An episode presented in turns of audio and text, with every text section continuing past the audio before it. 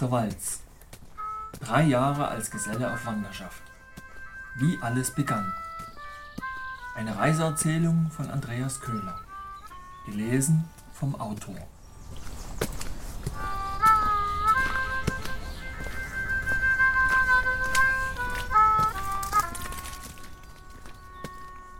Dreizehntes Kapitel Kirmes bei herrlichstem Wetter war am 2. Juni-Wochenende in Engelskirchens Ortsteil Lope Kirmes. Den Begriff selbst kannte ich nur aus alten Geschichten und Erzählungen. Doch letztlich war es nichts anderes als ein kleines Volksfest mit einem kleinen Arrangement von bunten Buden und glitzernden Fahrattraktionen, überschallt von Stimmungsmusik. Und wie wohl überall gruppierten sich auch da vornehmlich Männer an den Buden, wo tatkräftig und leidenschaftlich die Bestände der Brauereien reduziert werden konnten. Frauen widmeten ihre Aufmerksamkeit mehrheitlich den Buden und Ständen, wo sie ihr Geld für farbenfrohe Stoffe und nützliche Kleinigkeiten lassen konnten. Und die Kinder scharten sich um die Karussells. Zwar gab es keine klaren Grenzen zwischen den drei Gruppen, alles verlief ineinander, doch genau genommen war es so. Um firmenintern nicht ausschließlich der Arbeit zu frönen, erging der Beschluss, am Montag, dem 10. Juni, bereits zum Mittag Feierabend zu machen und gemeinsam auf die Kirmes zu gehen. Am Vormittag war ich an einem kleinen Haus beschäftigt, dessen Dach gut einen Meter über seine Fassade überstand. Unter anderem war es meine Aufgabe, die Dachrinne mit einem Fallrohr zu versehen, dieses über Bögen an die Hauswand zu verziehen und dort zu befestigen. In meinem Lehrbetrieb in Tharand wurden sämtliche Blecharbeiten von Dachklempnern ausgeführt. Damit befassten wir uns niemals selbst. Und in der Schule wurde das Thema Blech nur ganz kurz behandelt. Allein die praktische Umsetzung war mir fremd und meine Erfahrungen null. Also stand ich da, gewillt, die Aufgabe zu erfüllen und machte mir Gedanken, wie ich vorgehen könne. Meinen Kollegen um Hilfe zu bitten, fiel mir im Traum nicht ein. Keineswegs wollte ich eingestehen, dass mir zur Erfüllung die Kenntnisse fehlten. Immerhin hatte ich ja ein Abitur und zwei Gesellenbriefe. Ich war auf jeden Fall schlau genug, die Aufgabe allein zu lösen. Ich warf also meine Kenntnisse der Mathematik und Geometrie in die Waagschale und grübelte und dachte nach. Auf der Pritsche des LKW machte ich eine kleine Zeichnung, um eine Lösung zu finden. Ich probierte und versuchte, maß hier und rechnete da, legte die Rohre und Bögen aus und war sehr beschäftigt. Die Zeit verflog.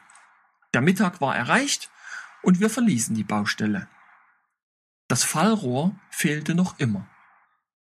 Zurück auf dem Hof verabredete ich mit meinem kasachischen Kollegen Alex, mit ihm gemeinsam den Berg hinunter ins Dorf zu fahren. Allerdings müsse ich vorher noch einmal ins Haus zu meinen Sachen. Doch kaum war ich drinnen, fuhr er mit einem anderen Kollegen schon los. Bernd und die Belegschaft waren bereits auf dem Fest. Die Kinder in der Schule, Marion in ihrem Laden und ich stand also allein auf dem Hof. Da niemand mehr zu erreichen war und mir auch kein Fahrzeug zur Verfügung stand, machte ich mich kurz entschlossen auf Schusters Rappen auf den Weg. Wozu war ich auch ein Wandergesell? Statt jedoch der langen, kurvigen Straße zu folgen, entschied ich mich für den kürzeren Weg quer über die Wiesen und durch den Wald.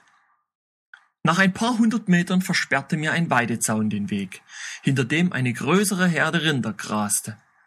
Die Weide zu überqueren erschien mir allerdings als leicht möglich, da die Hornträger weit entfernt von mir standen. Ich überwand den Zaun und steuerte auf geradem Weg auf den nächsten zu, etwa 100 Meter vor mir wohl bemerkend, dass ich von einigen Dutzend großer Augen beobachtet wurde. Die Herde zu ignorieren fehlte mir der Mut, also schaute ich unentwegt nach ihnen und sah, dass sich ein einzelnes Tier aus der Gruppe löste und in meine Richtung trottete. Nach meiner Überzeugung war es ein Bulle. Von ganz allein stieg meine Schrittfrequenz. Das Tier begann ebenfalls zu beschleunigen, da mir nun nicht nur der Zaun, sondern auch der Bulle immer näher kam, tat ich es ihm gleich und überwand die letzten Meter gleichsam rennend. Erst als nach einem kühnen Sprung der Stacheldraht des Zaunes wieder zwischen uns war, fühlte ich mich mutig genug, ihn und seine Herde zu ignorieren. Weiter bergab stieß ich wenig später wieder auf die Straße und die Autobahnbrücke und kam kurz darauf im Dorf selbst an. Nach gut 45 Minuten Marsch traf ich endlich auf dem Festplatz ein und nach etwas Suchen fand ich Bernd und die Kollegen. Bernd selbst wunderte sich, woher ich jetzt käme. Alex sei noch einmal zurückgefahren, mich zu holen, und habe 20 Minuten am Hof vergebens auf mich gewartet. Weil Bernd im Vorfeld sagte, die Firma zahle alles, ließ ich meine Geldbörse bei meinen Sachen im Haus. Davon ausgehend, diese Einladung schließe den Verzehr fester Nahrung ein. Doch das war ein Irrtum. Die Ansage bezog sich ausschließlich auf die goldgelben schäumenden Kaltgetränke.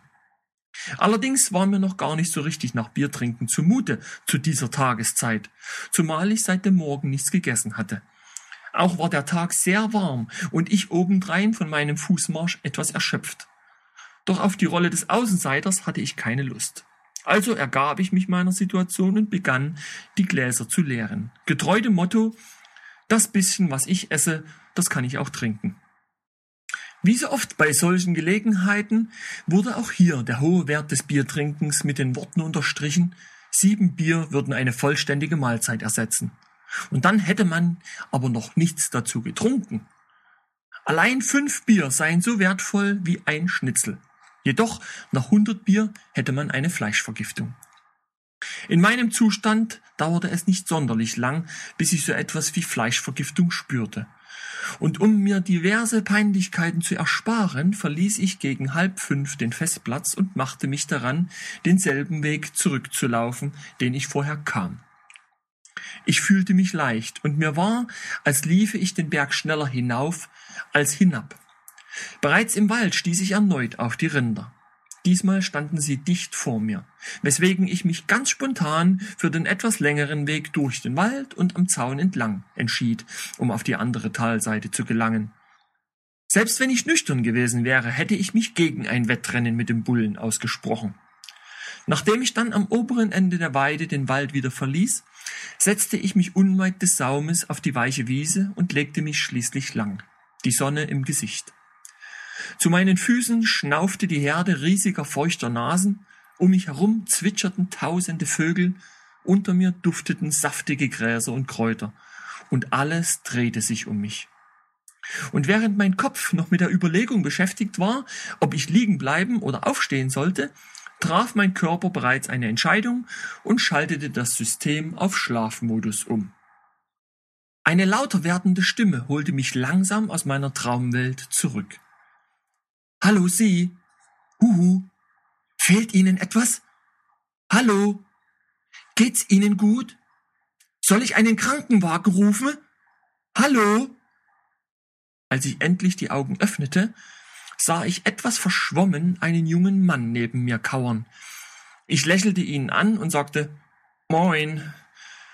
Er lachte und entschuldigte sich, mich geweckt zu haben, doch ich hätte so eigenartig dagelegen.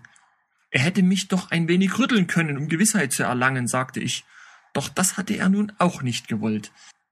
Nachdem ich ihn meinen Allgemeinzustand betreffend beruhigen konnte und erklärte, dass ich lediglich ein bisschen zu viel vom Kölsch hatte, verließ er mich und steuerte seinerseits auf ein Mädchen zu, das etwas weiter oben am Hang im Gras sitzend auf ihn wartete.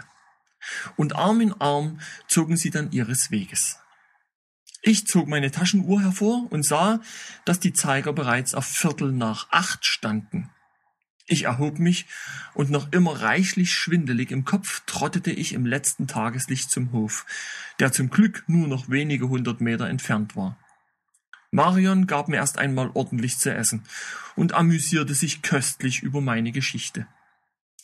Und als es dann endlich Nacht war und die Uhr auf zehn stand, fiel ich sowohl in mein Bett als auch zurück in meinen Traum.